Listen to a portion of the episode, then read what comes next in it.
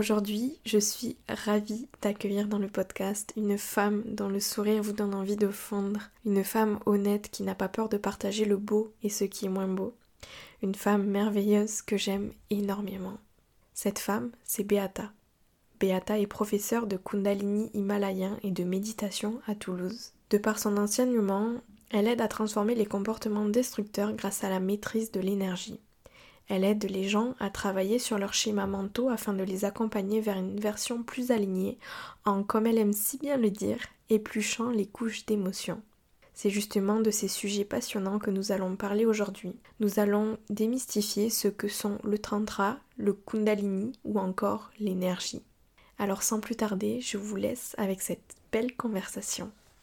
Bienvenue dans Pouvoir caché, le podcast qui vous guide vers votre pouvoir intérieur en explorant la spiritualité, les sciences occultes et tout un tas d'autres sujets mystiques. Le podcast qui vous aide à élever votre vibration en vous reconnectant à votre lumière. Je m'appelle Noélie, je suis professeure de yoga et organisatrice de rituels de lune. Merci d'être ici et bonne écoute. Bonjour Beata. Bonjour. Merci de nous faire le plaisir d'être sur le podcast aujourd'hui. C'est un honneur. Merci à toi. Alors, euh, tu, tu enseignes le Kundalini himalayen. Est-ce que tu peux nous expliquer ce que c'est, nous situer un petit peu dans ce vaste univers? Alors, le Kundalini himalayen intrigue beaucoup parce que c'est vrai que c'est rare de voir la précision himalayen. Mais c'est important pour moi de, le dire parce que je n'enseigne pas le Kundalini qu'on voit majoritairement euh, dans différents studios, qui est très codifié, où on, pense souvent que les gens doivent absolument venir habillés en blanc, et qu'ils doivent mhm. porter un turban. Euh, il faut souvent être assis sur une peau de mouton. Euh, ça, tous ces éléments-là, ces codifications-là, appartiennent à la tradition du Kundalini euh, selon Yogi Bhajan. Et Yogi Bhajan est un enseignant, un maître de la tradition de Kundalini, mais du coup, il y a apporté son, son paquet, il y a apporté son format, son formatage. Et tous ces codes-là ne sont pas essentiels pour arriver à ce qu'est la Kundalini, qui est en fait, Kundalini veut dire potentiel infini. Ok. Donc, on peut dire que ce que moi j'enseigne, le Kundalini himalayen, c'est comme si on reprenait un peu, on remonte dans la frise du temps, on mhm. remonte euh, plus vers le passé, et on revient piocher dans qu'est-ce que c'est que le Kundalini avant même qu'il ait été codifié par okay. le Et euh, donc, de quoi on parle? On parle en fait de maîtrise de son énergie vitale, maîtrise de notre conscience pour lorsqu'on vient travailler avec les deux, lorsque tu affines ta conscience et lorsque tu travailles sur ton énergie, tu viens en fait prendre conscience de ta nature, tu viens prendre conscience de qu'est-ce que c'est que le soi. Hmm. Et c'est beau parce que le fait de le vivre au niveau de l'énergie, c'est pas une réflexion intellectuelle, ça va être une expérience que tu fais par ta respiration, par tes mantras, par des asanas. Il y a des asanas dans le, dans le Kundalini par euh, des kriyas, des mouvements qui corrigent comment l'énergie circule en toi, par des visualisations. Donc tu peux beaucoup fixer des mandalas et avoir un travail mm. de, méditation visuelle.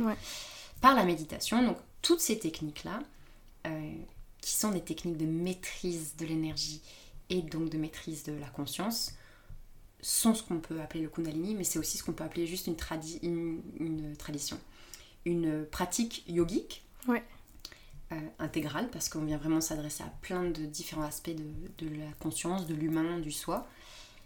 Et euh, pourquoi on parle de Kundalini himalayen C'est parce que ces techniques-là ne viennent pas que de l'hindouisme, mais on a dans la formation que j'ai eue et aussi dans la tradition des gens qui s'intéressent à, à, tout ce qui est énergie et qui veulent pas s'intéresser que au Kundalini, on vient piocher en général dans le dans le spectre beaucoup plus large qui englobe aussi la tradition taoïste. Donc tout ce qui va toucher à cette énergie yin-yang, euh, beaucoup proche de la médecine chinoise, cette notion du chi, hmm. comment l'énergie euh, chi circule hmm. en nous, le tai chi, le chi kong, voilà, tout ça, taoïsme. Et euh, on vient aussi s'intéresser au bouddhisme, qui est bien entendu une autre forme d'éveil sur le soi. Qu'est-ce que c'est que le soi? Qu'est-ce que c'est que hmm. la conscience? Donc le Kundalini himalayen, en fait, c'est une pratique qui permet l'éveil de soi par la maîtrise de l'énergie et par l'affinement de la conscience et qui n'est pas obligé de passer par euh, des habits blancs et voilà, tous ces trucs-là. Ok, c'est hyper clair. Du coup, toi, tu as été formée en Inde à Rishikesh. Mm. Euh, Qu'est-ce que c'est À quoi ressemblait en gros l'enseignement que tu as reçu là-bas? Alors j'ai été euh, dans un ashram qui est assez moderne. C'est pas banal en fait de voir un ashram comme ça en Inde parce que c'est déjà un enseignement en anglais euh, Hmm. avec euh, plein de personnalités étrangères qui, qui assistent le maître principal Anand Mehrotra dans, euh, dans les cours. Ok. Donc c'est pas un yoga enseigné purement par un, un maître indien, même si Anand Mehrotra, qui est donc le, le- mon maître, Ouais. mon gourou, euh, et la personnalité phare de la formation, c'est de lui que c'est par lui que passent tous les enseignements. Il est assisté quand même de plusieurs professeurs. Donc il y a ce côté quand même assez moderne. Euh, il faut dire que l'ashram aussi est en lui-même assez moderne parce que bah, les enseignements d'Anand Mehrotra sont assez culottés, si j'ose dire. Il a cette tendance en fait à vouloir nous rentrer dans le lard sévère Ouais. et nous déconstruire toutes nos préconceptions de ce que c'est que le bien, le mal, le- la justice. son, son personnage est très... euh, comment dire? On le compare souvent à Shiva, si vous êtes familier avec la tradition yogique. Shiva, c'est le destructeur de l'ego. Ouais. Et ce professeur-là, ce maître-là, était vraiment shivaesque, si je peux dire. Parce que vraiment, les trois quarts des cours, c'était assez intense. Il y a quand même quelqu'un qui te crie dessus et qui te dit euh, Tu n'es pas une victime, euh, euh, arrête de t'apitoyer sur ton sort, le monde n'est pas contre toi. Et ça cette approche très très déstabilisante, mais qui est tout à fait intéressante parce que c'est pas tant ce que lui dit qu'il faut observer, c'est surtout comment toi tu réagis. Ouais. Donc c'était un enseignement bizarre parce qu'on a, on a appris le pranayama, on a appris tous les asanas par cœur, on a passé énormément de temps à pratiquer dans le cagnard de 40 degrés de l'onde. Euh, on a appris les mantras, on a médité. De, en, en gros, une journée typique dans ma formation, si tu te lèves à 4h30, tu médites jusqu'à 6h à peu près. À 6h, tu as euh, une petite collation. Après, grosso modo, de 7h à, à 10h, c'est du yoga qu'on appelle dans la formation que j'ai faite une journey, euh, qui veut dire un voyage Ouais. expérientiel, parce que c'est vraiment une expérience totale où on va mélanger tout ce que je viens de dire. Donc les asanas, les mantras, les kriyas, le pranayama, la respiration. Mm. Euh, et y, il y avait souvent une approche très développement personnel à la fin, avec par exemple un temps de réflexion sur euh, qu'est-ce que c'est pour moi que l'amour, ou qu'est-ce que c'est pour moi que la communauté, qu'est-ce que c'est pour moi que la vérité. Et donc c'était une expérience, c'est pour ça que ça porte bien son nom de journey, Ouais. de vraiment se dire je, je fais une expérience totale de l'état de ma conscience. Et lui, en fait, il nous rentrait dans l'art pour nous montrer à quel point on était limité. C'est ça qui était très Ouais. difficile dans cette formation, c'est que c'était assez brutal de... Toi, t'arrives avec ton bagage, euh, t'es confortable dans ta Mhm. vie, t'as- t'as tes problèmes, ton... Bon, moi, moi j'étais dans une période très anxieuse de ma vie, j'arrive là, et quelqu'un qui te dit euh, tes problèmes, en fait, c'est toi qui les cultives juste parce que tu as un prisme de conscience euh, trop Ouais. étroit. Toi, t'es sur ton tapis en train de faire ta planche, ça fait 10 minutes que t'es en planche, et t'as un mec en train de te dire ça pendant que t'en peux plus dans tes abdos et tes épaules. T'as envie de te barrer, quoi. T'as envie de te barrer, voilà. Et, mais en fait, il fait exprès. Il nous pousse à bout pour qu'on réalise à quel point aussi on s'accroche bizarrement à des choses de notre vie euh, qui sont inconfortables parce qu'on s'y identifie, Ouais. parce que ça nous donne aussi notre euh, façon de légitimer notre façon de légitimiser euh, nos inactions ou justement nos comportements réactionnaires et tout. Voilà. Ouais. On s'accroche beaucoup à, nos- à nos bagages et lui il est là pour nous mettre deux claques et nous dire avance, avance sévère quoi. Et donc euh, c'est magnifique parce que moi ça, ça, ça a vraiment secoué beaucoup de choses en moi. Et ce qui est joli, c'est de voir comment je me l'approprie aujourd'hui. J'enseigne pas du tout ça. Mes élèves, je leur ai jamais crié dessus, à part peut-être pendant deux crias où il faut vous donner la patate, mais jamais je me suis permis d'avoir cette approche-là. Et je pense que c'est beau de voir comment chaque prof, en fait, s'approprie ce qu'on a appris pour le, le structurer avec notre personnalité et après Mhm. amener ça. Ne vous inquiétez pas si vous entendez ça, je, Je suis pas là pour vous dire que vous êtes ridicule dans votre victimisation.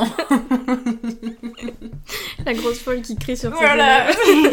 tu n'es rien. Non, non, non, c'est pas, c'est pas du tout ce que je pense.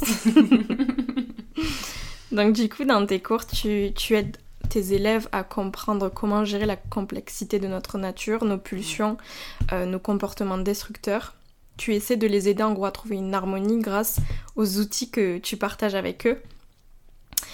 Et euh, j'avais envie de parler du tantra avec toi, que tu essaies de définir tout ça parce qu'on entend parler Kundalini Tantra, on a du mal à différencier l'un de l'autre, à savoir qu'est-ce qui se place où en gros. Donc, euh, en, en Occident, en plus, on a souvent une image du tantra qui est associée au Kama Sutra, euh, tout le côté sexualisé un petit peu du tantra. Donc, est-ce que tu pourrais nous expliquer ce que ce qu'est le tantra et où est-ce que ça se situe par rapport au Kundalini? Oui. Alors, c'est magnifique parce que hum, quand tu commences à définir ce que je fais avec les gens, euh, on peut un peu, tu- on peut un peu décortiquer le Ouais. processus du travail que je fais avec mes élèves. J'accompagne les gens à réaliser leur plein potentiel.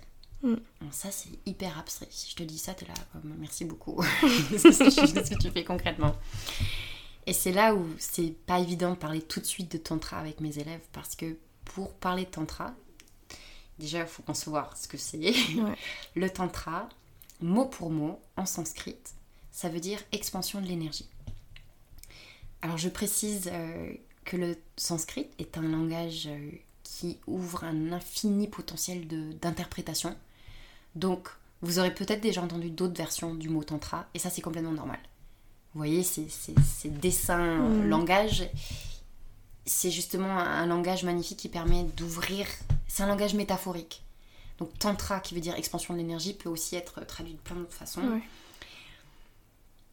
Et quand moi j'amène ça à mes élèves, en fait, ce que j'essaie de leur montrer, et par les expériences qu'on va faire en cours, ce que j'essaie de leur faire sentir, c'est tu n'es pas que ton histoire. Tu n'es pas que la perspective que tu as de toi-même de par tes expériences précédentes et de par la personnalité que tu as échafaudée durant toute ta vie. Mm. L'expérience que tu es en train de faire, toi par exemple, Noélie, elle est infiniment conditionnée par l'éducation que tu as eue de tes parents. Elle est infiniment conditionnée aussi par bah, la relation avec ton partenaire, Mhm. euh, le cas dans lequel tu vis et les quelques expériences que tu as eues qui t'ont donné un, un sentiment de Ah bah apparemment je suis forte à ça ou Ah, je suis carrément nulle là-dedans. Et en fait, quand tu commences à faire les expériences de Kundalini, de Tantra, qui sont au final l'une, la, la même chose, mais juste abordées euh, d'un point de vue Ouais. différent, euh, je, je vais préciser ça. Mais donc, quand tu commences à faire du Kundalini, déjà, tu fais une expérience tellement nouvelle. Parce que d'un seul coup, tu vas sentir des choses en toi que ton cerveau ne sait même pas étiqueter. Mm. Et moi, j'accompagne mes élèves à faire c'est super, n'étiquette rien du tout là, reste dans juste Oh, qu'est-ce que c'est? Parce que rien que ce vertige de oh mon dieu, il y a quelque chose en moi qui est bien réel, que je Mm. ne sais pas nommer, que je ne Ouais. sais pas identifier, là c'est le premier vertige que tu peux avoir pour te rendre compte que tu es beaucoup plus que ce que tu crois être. Et je, l'autre jour, je réfléchissais à comment on amène des gens qui vont très bien à vouloir s'intéresser à ça. Parce qu'en général, on s'intéresse à ces choses-là, soit quand on a eu une grande phase de, de déconstruction, une grande phase de tourmente, une grande phase de remise en question qui fait que, sûr. comme on se sent pas bien en Mm. soi, on a envie de quitter Ouais. cet état. Donc, on fuit quelque chose, Ouais. donc, donc on va à la recherche de quelque chose d'autre. Et je me demandais vraiment sincèrement, comment est-ce qu'on pourrait apporter ce- cet exercice de l'affinement de la conscience de soi à des gens qui ont peut-être déjà un grand sentiment de confort en eux-mêmes, qui n'ont pas du tout envie de quitter ça? Et je me suis rendu compte que beaucoup de gens euh, arrivent à la conception de, de ce champ énergétique en eux-mêmes par le biais des euh, substances euh, hallucinogènes, Ouais. des drogues, des, etc. Parce que souvent ils se rendent compte, waouh, j'ai toutes ces sensations, Mm. mon Dieu, qu'est-ce que c'est? Et est-ce que je peux ressentir ça autrement? Ouais. Donc c'est magnifique de se dire, il y a différents chemins pour arriver à waouh, je suis plus que l'expérience que je fais euh, hyper limitée de moi-même, c'est-à-dire euh, si on considère, j'a- j'adore parler de ça, pardon, je pars un peu dans tous les sens, mais si tu considères que là, Noélie, tu es en train de faire l'expérience de ce moment-ci avec moi, par le biais de ton système nerveux qui est limité. Tu vois, par exemple, c'est con, on porte toutes les deux des lunettes.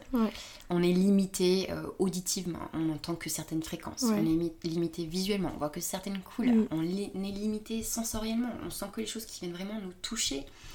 Alors qu'on est déjà capable de se dire, un animal, même une fourmi ou une mouche, il voit pas du tout la même réalité que nous.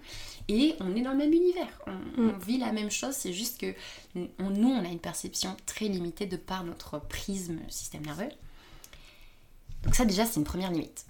Si ensuite tu prends en compte le fait que on a un mental qui fait qu'on va essentiellement vivre les choses auxquelles on prête attention. Par exemple, toi et moi, on va traverser la même rue toi, tu vas remarquer la voiture rouge parce que c'est un truc qui t'intéresse. Et moi, je vais remarquer le panneau publicitaire qui annonce le prochain festival parce que j'adore la musique. Enfin, à chaque instant, en fait, tu vis l'expérience en fonction de d'appétence que tu as construite, mm. qu'on t'a éduqué, etc. Donc déjà, si tu commences à mettre vraiment côte à côte ces deux phénomènes, c'est très facile de se rendre compte que, mon Dieu, mais l'expérience qu'on fait de cette vie est profondément limitée. Elle est, elle est très très étroite par rapport à ce que ça pourrait être. Du coup, toutes ces techniques, le tantra, le kundalini, servent à nous faire zoomer en arrière, à nous faire ressentir des choses vastes qui sont toujours là en nous, parce qu'on va un peu augmenter le volume de nos sensations énergétiques. Donc ça c'est très facile à faire pour les gens qui ont déjà fait du pranayama, vous le savez, quand on oxygène le cerveau, mm. d'un seul coup on sent des choses nouvelles. Ouais. On a l'impression de planer un peu, des fois d'être défoncé. C'est ça, c'est ça. Mais c'est juste qu'en fait, tu sens des choses que habituellement tu, mm. camoufles, mais ça veut pas dire que c'est nouveau. C'est toujours là. C'est juste que là, d'un seul coup, tu as mis ça au premier plan. Et à force, en fait, d'avoir des expériences dans le cadre d'un cours qui te permettent de réaliser que tu peux vivre d'autres choses, que tu as ces sensations en toi, ça te fait en général prendre beaucoup beaucoup de recul mm. par rapport à plein de choses. Donc c'est une belle porte euh, pour euh, regarder par exemple des problématiques comme la dépression euh, sous un nouvel angle. Mm. Parce que souvent les gens qui sont dépressifs, c'est parce qu'ils ont une haine de eux-mêmes, ils ont une, aussi un sentiment d'être coincés dans leur vie. Et si d'un seul coup tu te rends compte, ok, il n'y a pas que ça. Il y a beaucoup beaucoup d'autres choses. Et je n'ai pas besoin de faire un énorme exploit, j'ai pas besoin de partir à l'autre bout du monde, faire une expérience chamanique. C'est là que je peux y accéder avec ma respiration. Des fois, on a juste besoin de ce petit pivot de conscience pour se rendre compte de choses sur lesquelles on a le contrôle et sur lesquelles on a en fait un énorme pouvoir d'action. Mais quand on est la tête dans le guidon, on, ne peut pas réfléchir comme ça. Donc ça nous donne ce zoom en arrière. Et ensuite, les techniques, elles permettent d'affiner ton système nerveux, c'est-à-dire qu'au fur et à mesure, tout comme le yoga, plus tu pratiques des asanas, plus tu vas vraiment sentir tes appuis dans le sol. tu vas encore plus comprendre que tu es capable d'étirer ta colonne vertébrale par différents muscles que mm. avant tu comprenais pas et tu savais même pas qu'ils existaient. En fait, euh, l'asana c'est une magnifique euh, métaphore pour tout le reste qu'on peut faire avec le yoga. C'est affine et fais quelque chose mm. souvent et tu vas te rendre compte de l'incroyable maîtrise que tu peux avoir dessus. Tu peux faire des trucs incroyables avec ton corps donc, t'inquiète pas, tu vas faire exactement la même chose avec ton énergie. C'est la, même approche en fait. Il faut juste rentrer dedans. Au début, tu vas être nul, tu vas rien ressentir. tu vas avoir l'impression d'être à la ramasse parce que tu entends des gens dans le cours de Kundalini qui pleurent et qui rigolent. Et toi, tu sais pas ce qui se passe. Mais en fait, c'est juste une question de se mettre dedans, de, lâcher prise aussi. Et au fur et à mesure, tu peux vivre comme ça des, des expériences de sentir en fait ton plein potentiel énergétique. Est-ce que je peux prendre juste deux petites minutes pour parler un tout petit peu plus de ce champ Avec plaisir, vas-y, on t'écoute. Il y a... Bon, tu, tu m'as déjà entendu parler de, de plein et de vide. Oui, oui. Je pense que c'est important quand on s'intéresse au tantra de considérer qu'on est bien plus que notre chair, mm. notre peau, nos os. Et le tantra, ce qui est absolument époustouflant, c'est de se dire que plus de 2000 ans avant Jésus-Christ, parce que c'est là que remontent les premiers écrits, mm. mais vu que ce sont les premiers écrits, ça veut dire que probablement oralement et dans la pratique, ça date de beaucoup beaucoup plus loin que ça. Ils avaient déjà mesuré qu'ils étaient plus que leur peau et leurs mm. os, alors qu'il n'y avait aucun microscope, qu'il n'y avait pas euh, de moyen de faire euh, des capteurs sur le cerveau pour mesurer l'activité. Il n'y avait pas tous ces chercheurs en physique quantique et ils avaient déjà compris qu'ils étaient plus, qu'ils étaient vibratoires. Le, la pratique du mantra Ouais. est la, la meilleure symbolique de Mm. ils avaient compris qu'il y avait un pouvoir dans la vibration. Donc, le tantra, en fait, c'est vraiment cette logique de tu es vibratoire, tu es un être énergétique. Et je sais qu'on a du mal à, à s'en rappeler tous les jours parce qu'on est complètement engouffré dans nos to-do list, dans tout ce Mm. qu'on a à faire. Mais c'est tellement beau de se dire regarde l'immensité que tu es. Ton corps est constitué à 99% de vide. Et ce que tu vois, c'est juste 1% Ouais. de ce qui te compose. Donc ça, ça percute toutes tes, tes perspectives. D'un Mm. seul coup, tu peux plus te laisser accabler de la même façon par les choses futiles de la vie quand tu prends conscience de ça, de te dire, bon, en fait, je suis un être qui irradie un champ Mm. magnétique en permanence, du coup je suis forcément sensible au champ magnétique des autres. Et, et en fait, toutes ces pratiques-là t'amènent à élargir ta conscience sur euh, les choses qui nous impactent sans qu'on s'en rende compte. Et ça te branche sur cette fréquence-là. Et ça te permet du coup de sentir déjà ta propre fréquence beaucoup plus Mm. subtilement. Donc tu vas être beaucoup plus conscient de tes états d'âme, tu vas être beaucoup plus conscient de là c'est bizarre, je me sens pas bien, et clairement ça vient pas de moi. Ouais. C'est pas moi. Et en fait ça te permet au fur et à mesure d'affiner ta maîtrise de qui tu es. Mm. Et ça amène à des expériences assez incroyables parce que plus tu vas te familiariser avec ta fréquence et avec ce champ énergétique qui est en toi, moins en général tu te laisses parasiter. Mm. Tu sais ce qui t'appartient et ce qui t'appartient pas. Exactement. Et dans la vie, c'est très précieux. Parce que ça va te permettre du coup d'affirmer et de créer d'autant plus de ce centre qui est le tien.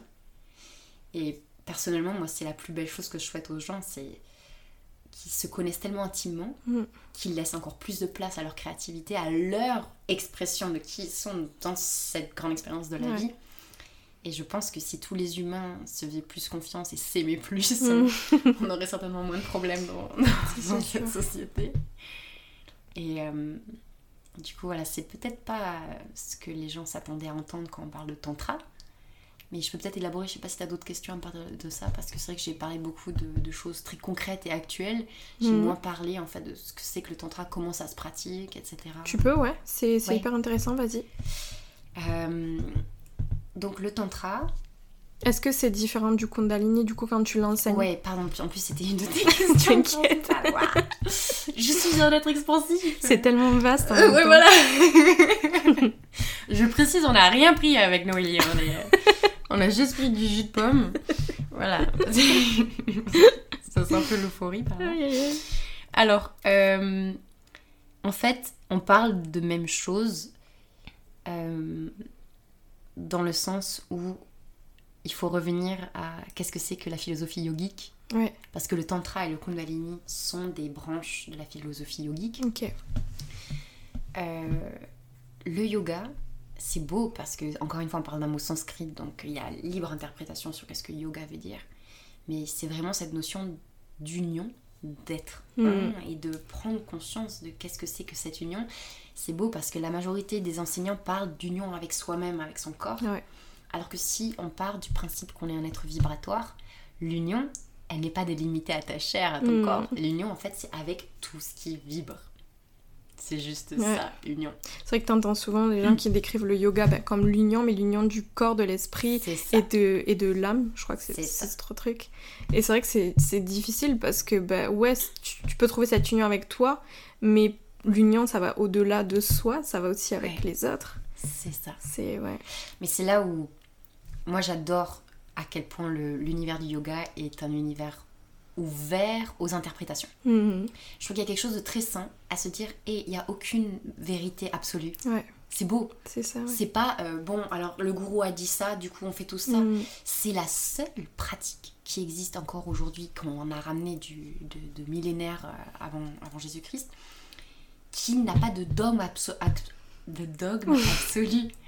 Euh, on a les évangiles dans le christianisme, on a euh, la Torah, on a, la, on a euh, le, le Coran, on a des tas de textes qui disent, selon un grand prophète, ce qu'il faut faire Ouais. pour arriver à, à- au salut, à la grâce.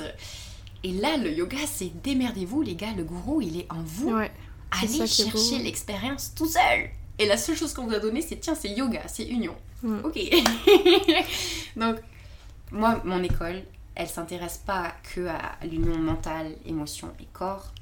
Elle s'intéresse. les- les- Je suis un peu branchée sur la fréquence de la compréhension plus physique quantique de l'expérience humaine, Ouais. qui est nous sommes euh, bourrés d'une énergie électromagnétique qui parcourt chacun de nos atomes, qui vibre bien au-delà de notre corps. Et du coup, nous sommes forcément en contact permanent avec beaucoup d'éléments. Là, le canapé sur lequel je suis assise, c'est pas parce qu'il n'est pas vivant, c'est pas parce que c'est pas un Mm. organisme qui ne vibre pas.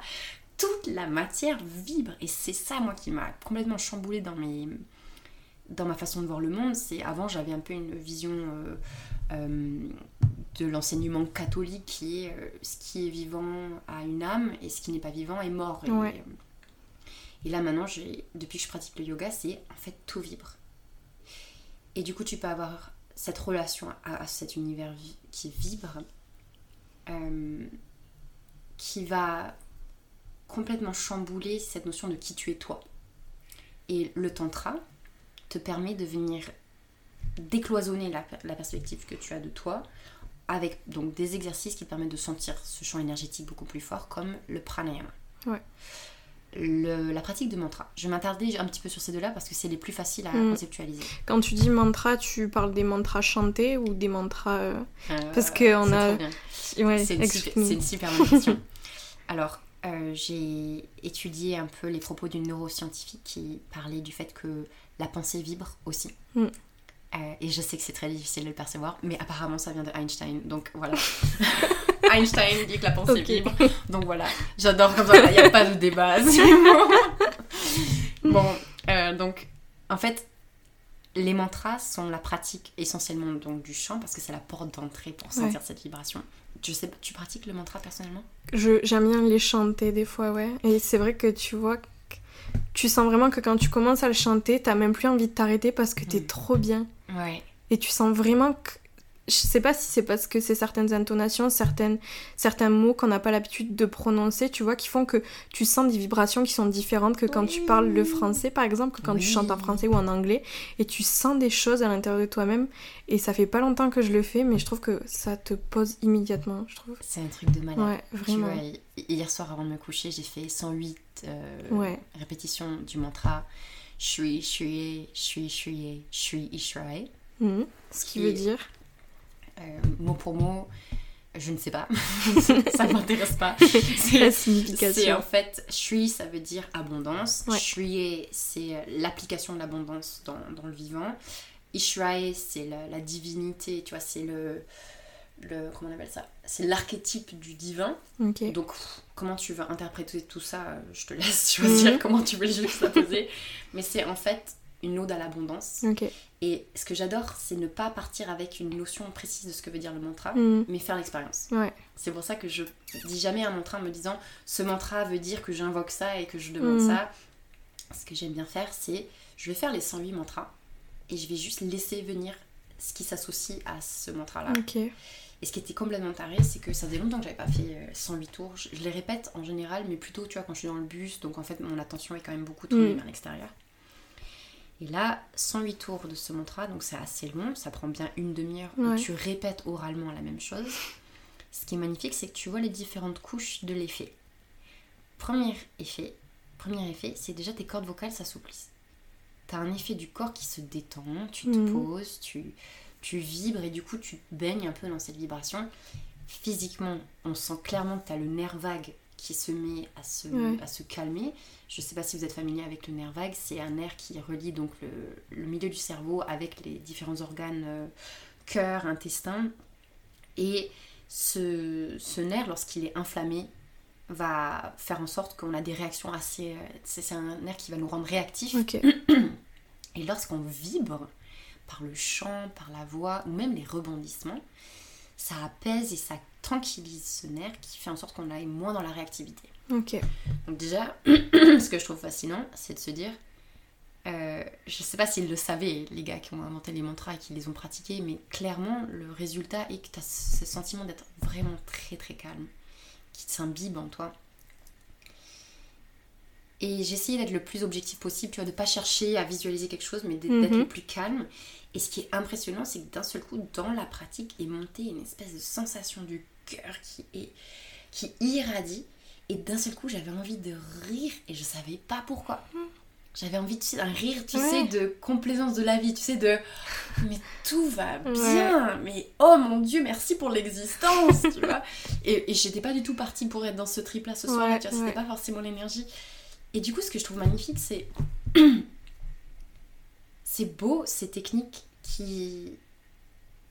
qui imbibent dans ton organisme une sensation par laquelle tu, tu n'arrives pas par le mental.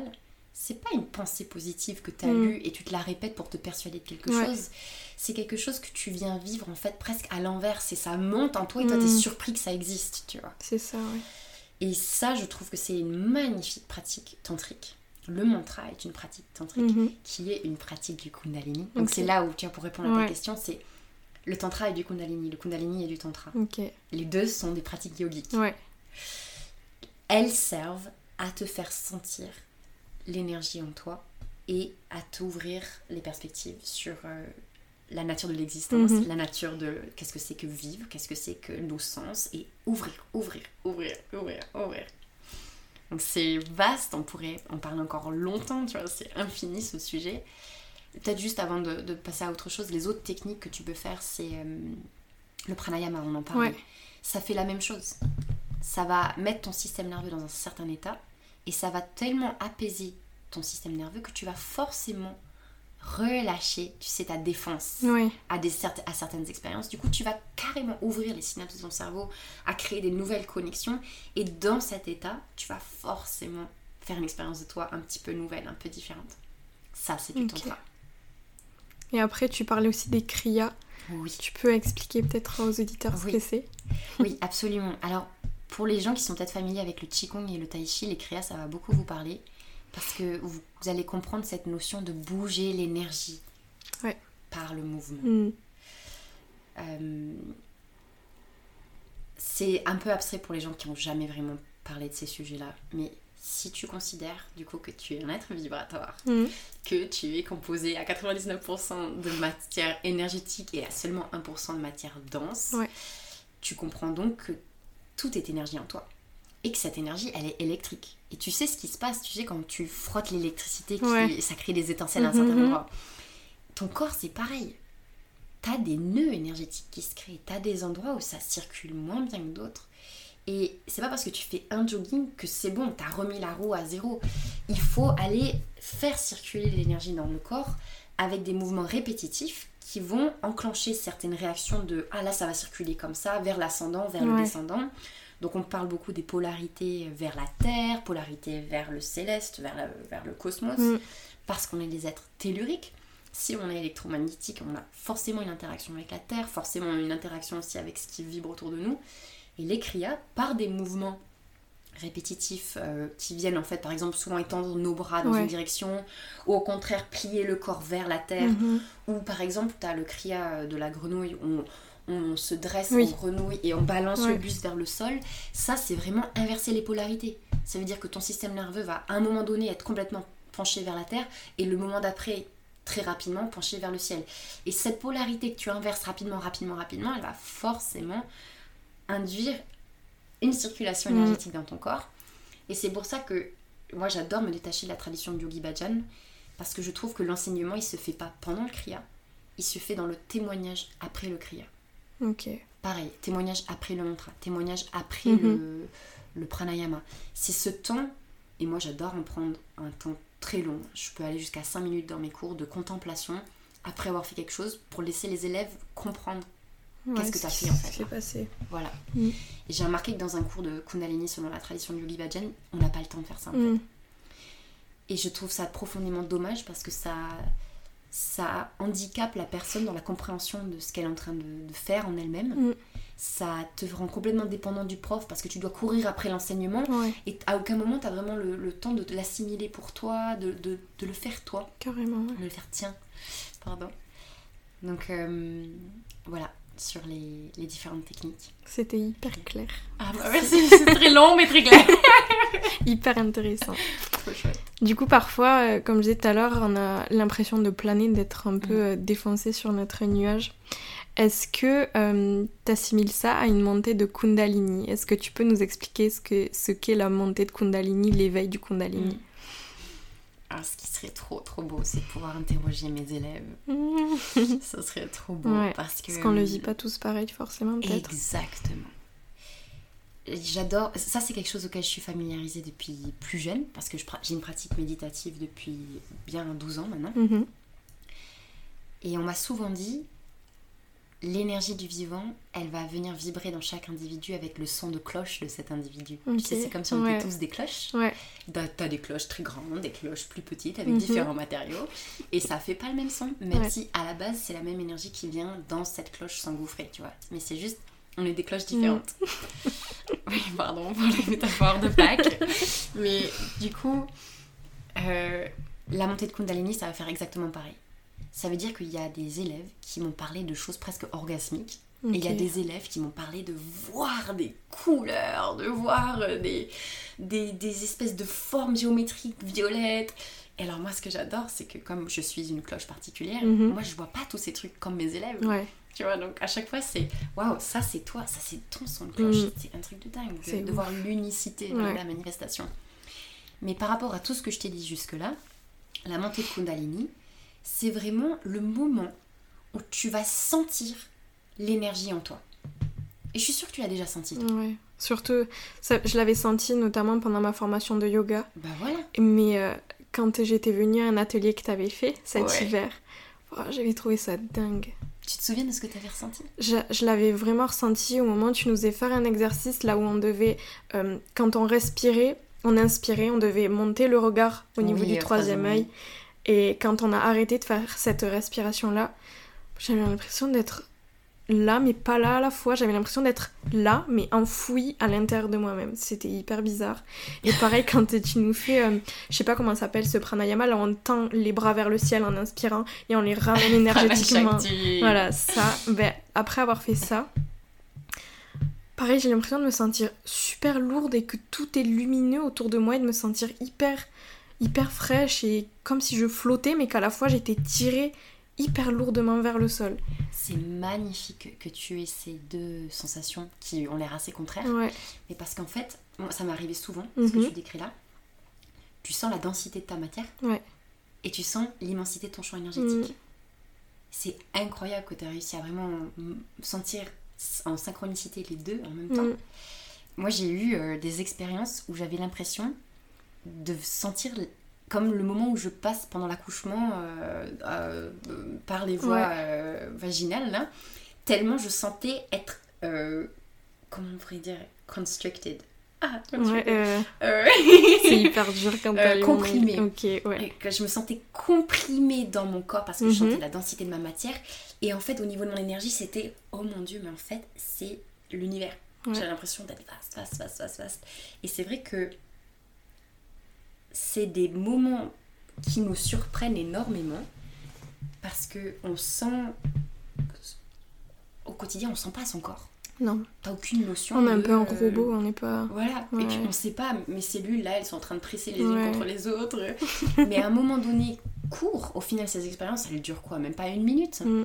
T'as ce flash de Hey, en fait, voilà ce qui se passe Ouais. H24 dans ton corps. Et ça, ça, c'est une montée de Kundalini. Et il y a des gens qui vont le sentir comme. euh, on parle souvent de la colonne vertébrale. Alors, Mm. je vais un petit peu m'attarder sur cette notion de. pendant- dans le Kundalini, on visualise vraiment le serpent dans le bassin. Ça, c'est la, c'est la métaphore qui est souvent donnée quand vous allez regarder sur Wikipédia. Il parle de l'éveil du Kundalini. C'est cette énergie primordiale du vivant qui est dans notre bassin. Et quand on fait les pratiques, ça va monter comme un serpent qui ondule le long de la colonne Mm. vertébrale. Alors, moi, j'ai interrogé mes élèves. Personne n'a senti, senti le serpent. Ouais. Mais c'est arrivé à certains de mes élèves, et moi plus récemment je l'ai senti aussi, de sentir la colonne vertébrale, comme c'est le siège de notre système nerveux, Mhm. ça peut arriver qu'on sente Waouh, mais en fait je sens le passage des nerfs, waouh, je sens. Ce que d'habitude tu Ouais. sens pas. Bah oui. Mais juste parce que tu as intensifié l'électromagnétisme dans ton corps pour 5 minutes, 10 minutes Mhm. pendant un exercice, d'un seul coup tu sens tout. Et c'est beau parce que je, me doute que là, en entendant ça, il y a des gens qui doivent se dire Waouh, c'est flippant, je vais pas faire ça. Et ce qui est magnifique, c'est de se dire il n'y a aucune raison d'avoir peur. En fait, c'est. Je sais pas si les gens sont familiers avec la, la caverne de Platon, la métaphore de la caverne de Platon.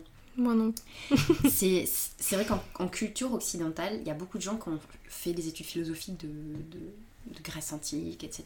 Donc je vais juste me permettre de parler de ça un petit peu. Mhm. La métaphore de la caverne de Platon, c'est l'idée que les hommes passent leur vie enfermés dans une caverne. Et que dans cette caverne, il y a des ombres qui se projettent sur le mur euh, parce qu'il y a un feu. Et les hommes sont persuadés que ça, c'est euh, l'expérience de tout le vivant. Ok. Et un jour, en fait, plus ils vont euh, essayer d'aller vers l'inconnu, donc par l'éducation. C'est la métaphore de dire que lorsque tu t'éveilles, que tu t'instruis, que mhm. tu élèves ta conscience, tu vas être ébloui. Un jour, en fait, ils font le pari d'aller voir en dehors de la caverne. Ils essayent de, prendre leur courage de demain et de voir qu'est-ce qu'il y a en dehors de la caverne. Et là, en fait, c'est tellement lumineux par rapport à leur réalité dans la caverne qu'ils ne voient rien. Ils ne comprennent rien. Ils sont éblouis et ils ont la pétoche, tu vois. Ils sont là, non, ça ne peut pas être ça la réalité. Vite, ils ont envie de retourner dans leur caverne, tu vois. C'est une très belle métaphore pour dire tout ce qui est nouveau, mm. tout ce qui est quelque chose que ta conscience n'a pas l'habitude de gérer, ça va te faire flipper, ça va t'éblouir. Mais c'est la réalité. Mm. Et à toi de choisir. C'est ça. Ou est-ce que tu as envie de faire l'expérience de ta vie? Est-ce que tu préfères faire ton expérience de ta vie dans non, il n'y a rien qui vibre, mm. cette table est bien morte et moi je ne vibre pas, je suis cette peau et ces os Ou est-ce que ça t'intéresse de faire l'expérience de tu n'es pas délimité à ça. Et tu peux. Alors, je suis en train de me dire, des gens dire, mais à quoi ça sert? Je crois que tu voulais me poser aussi à un moment donné la question à quoi ça sert? Pourquoi on fait tout ça? Quel est le but? De te rendre complètement taré questions? Il y a un but en fait. La seule chose dont je pourrais parler là, parce que comme je vous l'ai dit au tout début, il n'y a pas de, il a pas de dogme. Mm. On ne fait pas ça pour arriver au salut, aller au paradis. En fait, non, non. Y a, techniquement, il n'y a pas un goal, il n'y a pas une, destination finale. Si on fait ça, en général, la porte d'entrée, c'est parce que tu n'es pas satisfait avec l'expérience que tu fais. Mm-hmm. Mais tu peux aussi y arriver en étant satisfait, juste en ayant envie d'avoir une expérience un peu plus riche. Mm. Pourquoi on le fait? Donc, moi je te parlais avant qu'on enregistre le podcast du fait que personnellement, j'ai été complètement bouleversée de voir euh, que avant de faire du Kundalini, j'avais un comportement autodestructeur très très puissant. J'étais capable de passer des nuits dans ma chambre à me morfondre sur mon sort et à me dire personne ne m'aime, je suis mhm. seule, je suis un échec. De toutes les façons, j'arriverai jamais. Et c'est mon maître qui dit cette métaphore que je trouve fabuleuse, c'est l'être humain est, la seule espèce capable d'être dans une pièce où il se passe strictement rien et d'avoir Hiroshima dans sa tête.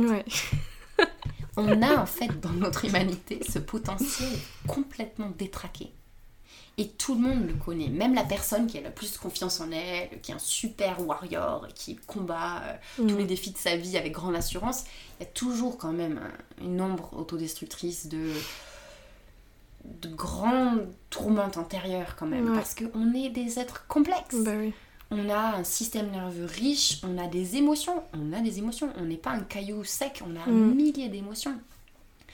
Et elles nous servent, ces émotions, mais quand tu viens en fait faire l'expérience de cette énergie, d'un seul coup tu te rends compte, mon maître dit, it's a play, it's the play of life. Mm. C'est, tu prends du recul par rapport à l'expérience et tu te laisses plus étouffé par ce qui se passe. Et tu le regardes comme Ah ouais, waouh, il y a ça qui monte en moi.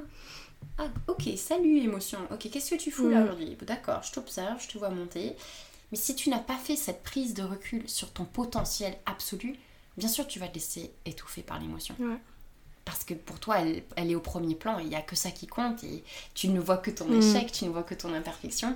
Alors que si tu es familier avec l'immensité que tu es, si tu te rends compte que tu es cet être vibratoire qui peut être relié à tout ce qui est vibratoire autour d'elle, autour de lui, d'un seul coup, toutes ces, manifestations à l'intérieur de toi, ça devient que des couleurs, que, mm. que des teintes passagères, et tu es capable de te vivre dans ton ensemble beaucoup plus riche, beaucoup plus vaste, et plus te laisser complètement tuer étouffer par euh, quelque chose qui va passer. Ouais. Et je pense que beaucoup d'êtres humains passent leur vie étouffés là-dedans. Et, et c'est beau de se dire que cette sagesse, elle nous arrive de, de milliers d'années Mm. pour nous donner ces clés de t'inquiète pas, tu vas vivre une vie une vie agréable, tu vas vivre une vie détachée de souffrance. C'est ça la finalité. C'est une vie détachée de souffrance. C'est incroyable quand même. Ben ouais. Mais pourquoi on ouf. le fait pas tous Parce que, ouais. Après, souvent, les, comme tu disais tout à l'heure, les gens qui arrivent à se poser des questions et qui, qui ont envie de, de changer, comme tu dis, et de, de découvrir des nouvelles choses pour changer et tout ça, c'est à ce moment-là, là où à un moment dans ta vie, t'es cassé, entre guillemets, Oui. et que tu cherches autre chose pour t'accomplir et pour retrouver une harmonie. Mhm.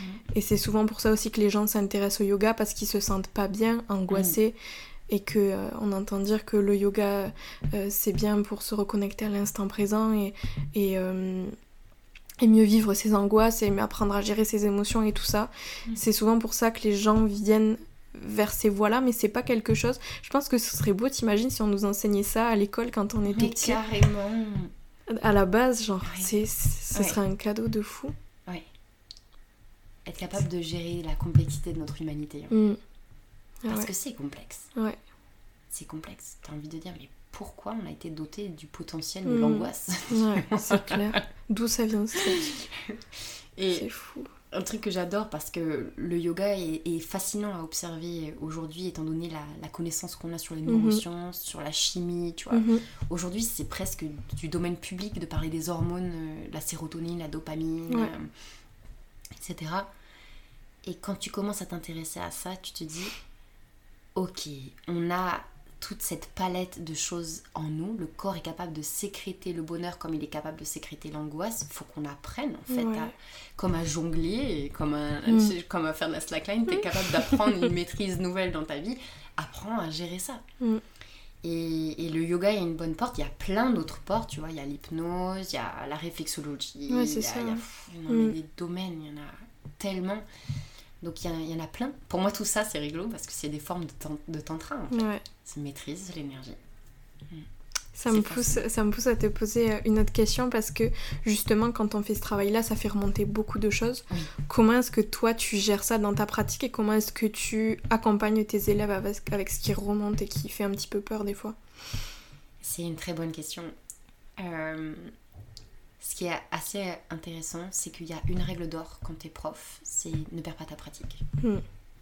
Moi, j'ai vraiment ressenti les fois où j'avais pas eu le temps de faire ma pratique matinale, c'est-à-dire euh, techniquement, si je devais vraiment respecter ce qu'il me faut expérimenter pour avoir ce champ énergétique Ouais. complètement euh, expansif et vaste tous les jours, faudrait que je fasse le matin, je me réveille, je fais ma méditation pendant une demi-heure. Il faudrait que tous les jours je pratique au moins une demi-heure de mantra et il faut que je fasse ma demi-heure voire une heure de kriya. Mhm. Ça, c'est vraiment ma discipline pour que je sois dans mon corps, dans mon champ énergétique et que je sois capable de placer ça dans le monde en total.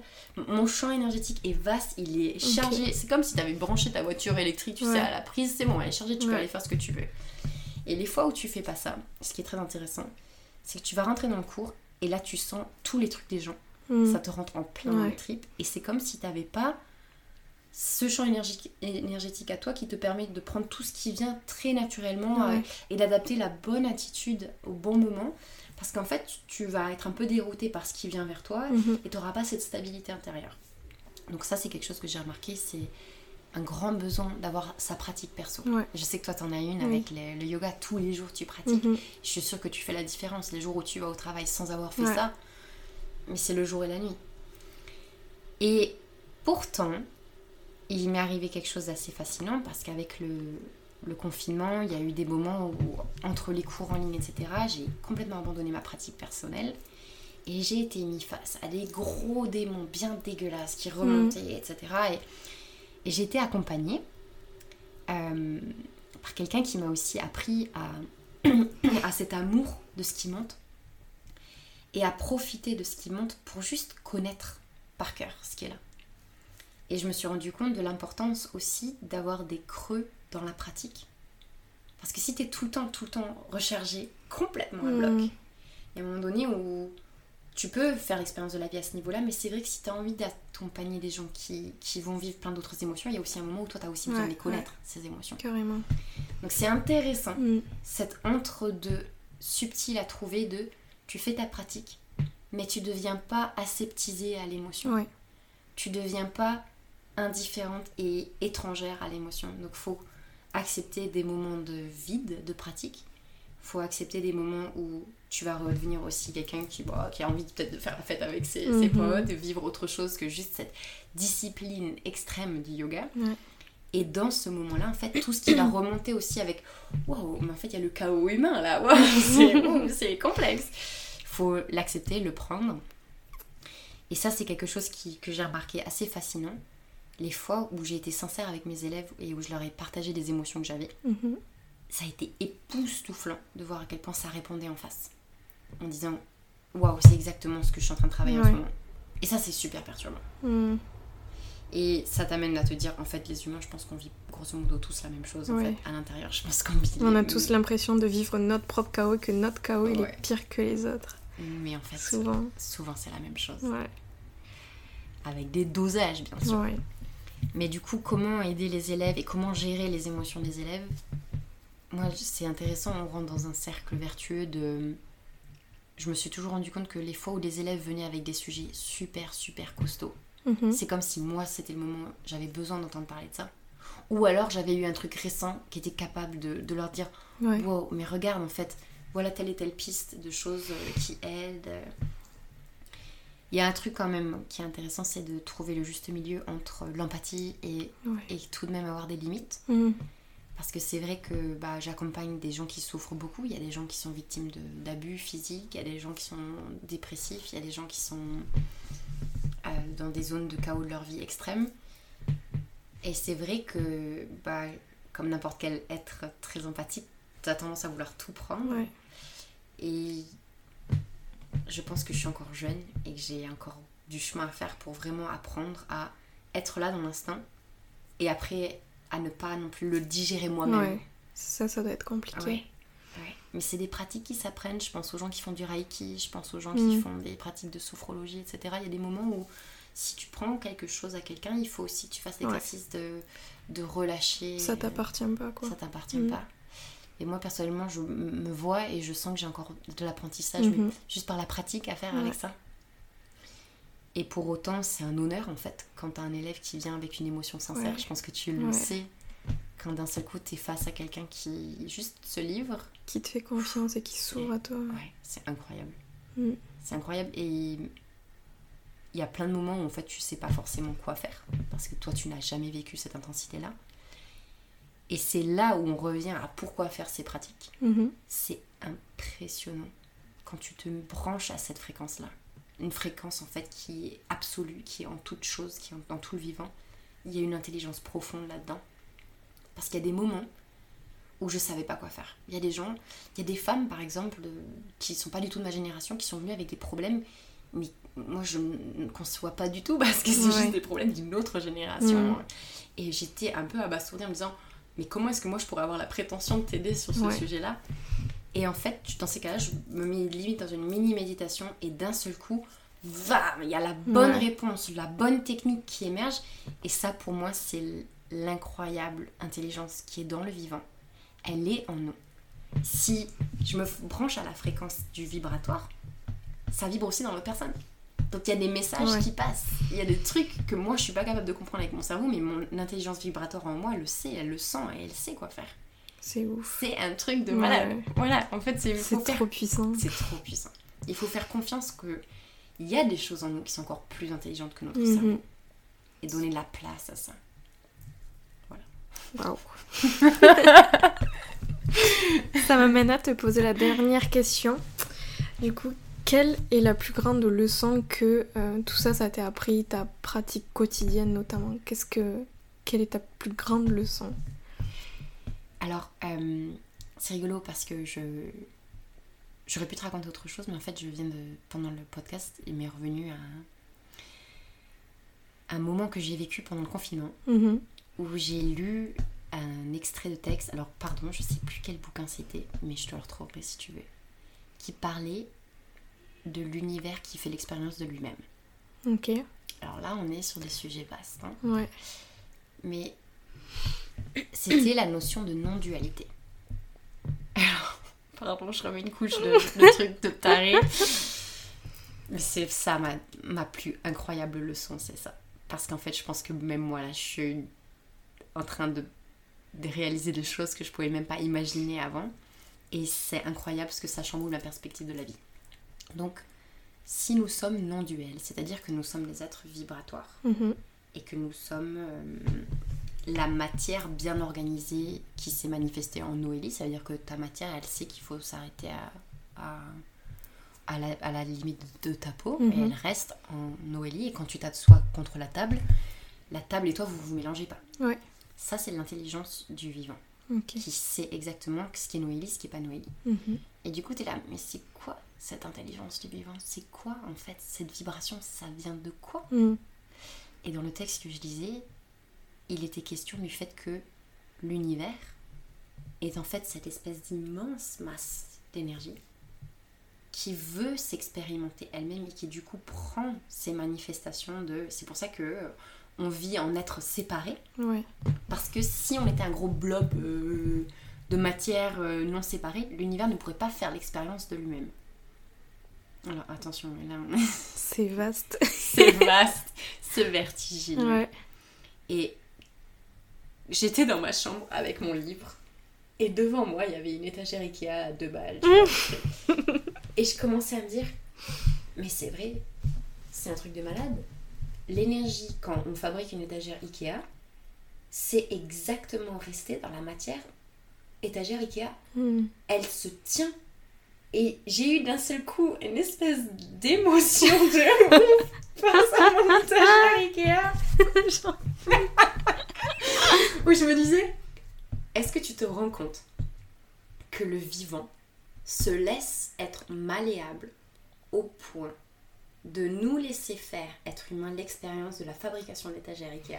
C'est une métaphore, hein. Ouais. c'est juste pour te dire, l'univers nous laisse aussi créer les guerres, l'univers nous laisse créer le chaos, l'univers nous laisse faire tout ce qu'on fait Mm. pour faire l'expérience de son potentiel, de voilà comment ça peut se manifester. Et laisse faire. Ça veut dire que si tout est vibratoire, pourquoi ça reste en étagère? Pourquoi? Tu, Ouais, tu- ouais, pourquoi? c'est vrai, t'as si raison. c'est vibratoire, tu- Ouais. tu, vois, là on est en train de péter tous les, tous les moules. Si c'est vibratoire, pourquoi ça reste comme ça? Mhm. Et si c'est une intelligence qui fait que ça reste comme ça, euh, alors que nous, tu vois, on met des notions de bien, mal, par exemple, oh, il y a la pollution, il y a le drame de l'écologie, etc. Quel, quel drame, Mm. il faut apporter des solutions. Le vivant en est à un stade d'amour, parce que moi j'appelle ça de l'amour, c'est de laisse l'expérience se faire et fais l'expérience. Mm. Et quand j'ai percuté ça dans mon lit face à mon étagère, j'étais là, Waouh. Waouh En fait, cette expérience ne demande qu'à être vécue Mm. à son absolue essence. C'est-à-dire, euh, je pense qu'en tant qu'être humain, on a un peu besoin de faire cette prise de conscience pour réaliser l'honneur que c'est que d'être incarné Mm. avec notre conscience. Et à partir de là, un peu de célébrer ça. Tout doit être célébré. Le fait, même quand tu te disputes avec quelqu'un, de te rendre compte, ah la vache, on est capable de créer ça quand même. Pardon, C'est ouf. c'est ouf Techniquement, il n'y a que de la non-dualité. C'est-à-dire que normalement, la matière qui vibre par exemple dans ton mec et qui vibre en toi, c'est la même Mm. vibration. Pourquoi est-ce que l'univers nous laisse être deux êtres séparés qui du coup peuvent s'engueuler, tu Ouais. vois, mais qui peuvent s'aimer aussi Et c'est là où, euh, quand il y a eu des écrits sur les sujets, les gens ont un peu fait la confusion sur le tantra. Parce que du coup, effec- effectivement, l'acte euh, sexuel Mhm. et la, on va dire la quintessence de l'expérience de deux énergies séparées qui redeviennent une et qui se fondent l'une dans l'autre et qui expérimentent l'extase, tu vois, Mm. qui de l'orgasme physique, etc. Mais il y a aussi d'autres extases, tu vois, tu peux sentir juste, mon Dieu, mais tout l'amour, toute la, la symbiose avec quelqu'un, c'est incroyable. Et c'est pour ça que les Occidentaux, on a retenu que ça, parce que, ah, waouh, Ouais. génial On n'a pas l'habitude de, voir par- de parler de sexe dans des, Ouais. des textes de, de spiritualité, etc. Mais tout ça pour dire, on est en train d'expérimenter quelque chose de dingue et je pense qu'on a un devoir de l'honorer, de le célébrer et affiner sa conscience, travailler sur ce qui émerge en nous, l'observer, être capable de Mm. prendre du recul pour voir tu as le choix de ce que tu laisses se manifester. Tout ça, ça demande beaucoup de, de travail, de maîtrise, de technique. Mais si on peut tous un peu faire cet exercice-là, je, je pense qu'on arrivera juste à un équilibre de cette expérience doit être vécue, c'est-à-dire qu'il y a des choses dramatiques qui doivent être vécues, Ouais. Tout autant être capable aussi de se dire bah, on fait tous de notre mieux pour aussi vivre cette expérience euh, du mieux qu'on peut et donc essayer de limiter la, la souffrance, limiter euh, la souffrance vers autrui et comment dire? Ça nous ramène à être très très responsables Mm. et tout autant aussi lâcher prise totalement en se disant en même temps c'est cet univers qui fait l'expérience de lui-même. C'est ça. C'est un peu un, un gros mindfuck là. Ouais, de ouf. ça fait bader. Pardon. C'est trop passionnant, c'est C'est trop ouf, ouf. hein. Ouais. C'est dingue, toutes les, toutes les petits chemins que tu peux emprunter et tout pour Oui. parler de ça. c'est Mm. Tu te rends compte de l'ampleur du truc, quoi. Mm. C'est magique. Et il y a encore tout à découvrir. Mm. Il, il me tarde que ce soit beaucoup plus du domaine public, euh, que les neurosciences travaillent avec ça, Mm. que la physique quantique travaille avec ça. Parce qu'en fait, plus les gens vont faire l'expérience de ça, plus aussi ils vont comprendre les ouvrages de Ouais. physique quantique et tout. Ce qui peut paraître super indigeste quand t'as jamais fait l'expérience.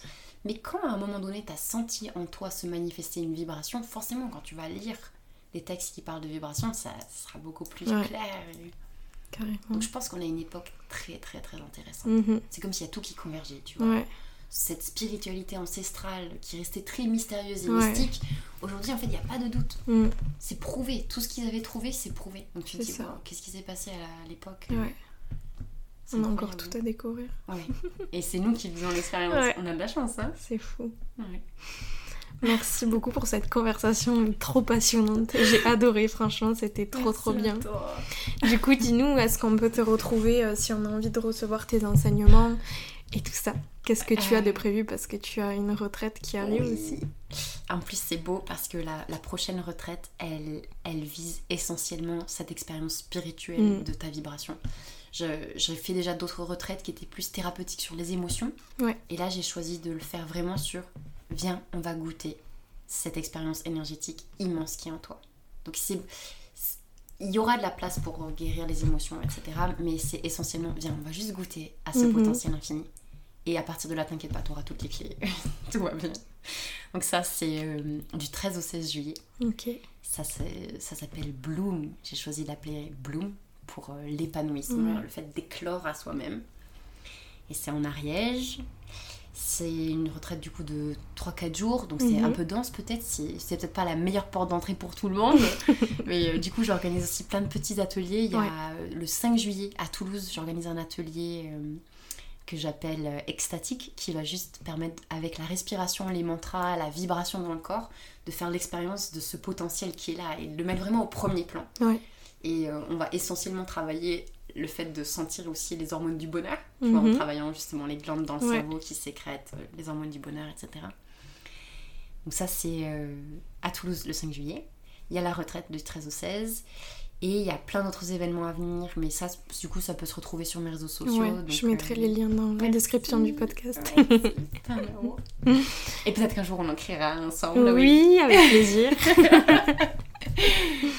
avec grand plaisir. Ça, Merci beaucoup, Beata. Merci et à toi. à Merci très bientôt. Bah, tiens, c'était vraiment un plaisir de partager ce moment et cette discussion avec toi. Pareil, tout pareil.